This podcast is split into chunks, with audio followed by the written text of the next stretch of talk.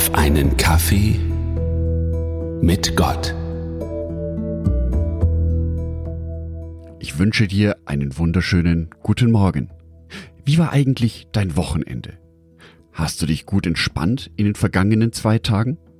Konntest du das machen, worauf du so richtig Lust hattest und deine Akkus wieder so richtig voll tanken? Das freut mich. Und jetzt geht's wieder los mit Montag. Endlich Wochenbeginn. Der Blick in meinen Terminkalender verrät mir, dass ich jede Menge Termine habe. Das geht dann so lange, bis endlich wieder Freitagabend und somit Sabbatbeginn ist und ich mich wieder ausruhen kann. Aber will Gott das überhaupt? Ist es in Gottes Interesse, dass mein Terminkalender voll ist, weil ich dann fleißig bin? Bei mir klingt da immer ein Vers aus den Sprüchen mit. Sprüche 6, die Verse 6 bis 9. Nimm dir ein Beispiel an der Ameise, du Faulpelz. Lerne von ihr und werde weise. Obwohl sie keinen Anführer, Aufseher oder Herrscher hat, arbeitet sie trotzdem den ganzen Sommer und sammelt Nahrung für den Winter. Aber du, Faulpelz, wie lange willst du noch schlafen? Wann wachst du endlich auf? Der Bibelvers sitzt. Gott bezeichnet hier einen Menschen als Faulpelz. Zweimal sogar. Und dann zum Abschluss gibt's noch das schlechte Gewissen obendrauf. Wie lange willst du noch schlafen? Wann wachst du endlich auf? Ein Bibelvers wie geschaffen für diese moderne Leistungsgesellschaft.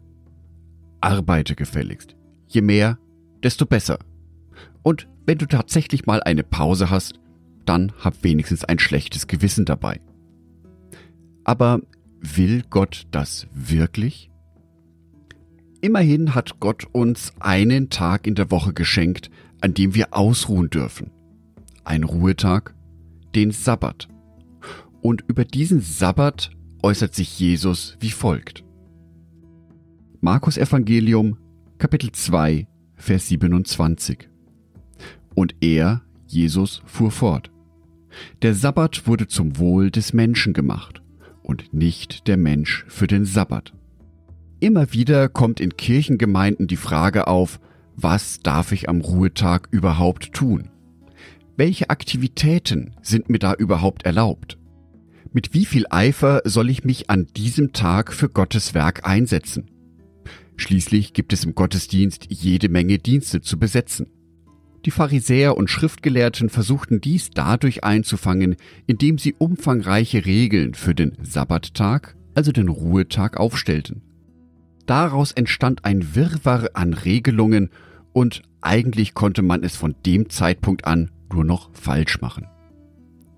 Jesus durchbricht diesen Kreislauf und stellt klar, der Ruhetag ist für den Menschen gemacht. Also du, so wie du gerade eben zuhörst, der Ruhetag wurde für dich gemacht. Du sollst an dem Tag so richtig auftanken können. Dieser Tag soll dein Lieblingstag werden. Schließlich gibt es auch unterschiedliche Gemeindeämter. Und vielleicht ist es mal an der Zeit, ein neues Amt auszuprobieren, das dir dann mehr Spaß macht und dir vielleicht sogar Kraft gibt. Zumindest bei mir hat die bewusste Auswahl des Gemeindeamtes dazu beigetragen, dass ich mich ein Stück weit besser fühle. Sorry, Tom, ist aber so.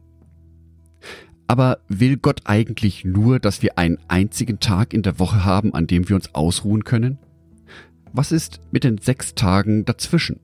Ich bin überzeugt davon, dass Gott auch an den sechs Tagen möchte, dass es uns gut geht. Dass wir uns zwar fleißig einsetzen, sowohl im Berufs- wie im Privatleben, wir aber trotzdem gut für uns sorgen sollen. 3. Johannesbrief, Kapitel 2, Vers 2 Lieber Freund, ich bete, dass es dir in jeder Hinsicht gut geht und dass dein Körper so gesund ist, wie ich es von deiner Seele weiß. Für dieses Gutgehen sind Pausen unverzichtbar, auch im Alltag. Wenn du also gerade deine Terminplanung für die Woche aufstellst, mach doch mal einen Termin für dich. Eine Zeit, die reserviert ist für dich und Gott in der du ganz bewusst in Gottes Gegenwart das tun kannst, wo du richtig auftanken kannst. Auch im Alltag. Ich wünsche dir einen gesegneten Start in die neue Woche. Ich wünsche dir Gottes Segen für deine Aufgaben, dass du sie alle zu einem guten Ende bringst. Und ich wünsche dir, dass es dir gelingt, Zeit zu haben. Zeit für dich, Zeit in der Gegenwart Gottes, Zeit, um aufzutanken. Angedacht von Jörg Martin Donat.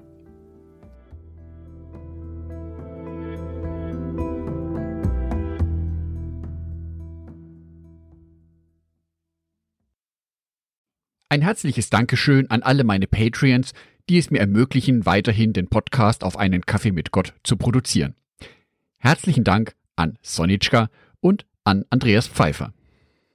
Auf Patreon kannst du mich bereits mit einem Euro monatlich unterstützen. Oder du lässt mir ein paar Sterne da. Das sagt dem Algorithmus nämlich, dass dies ein guter Podcast ist und wird so mehr Menschen angezeigt. Vielen Dank schon vorab.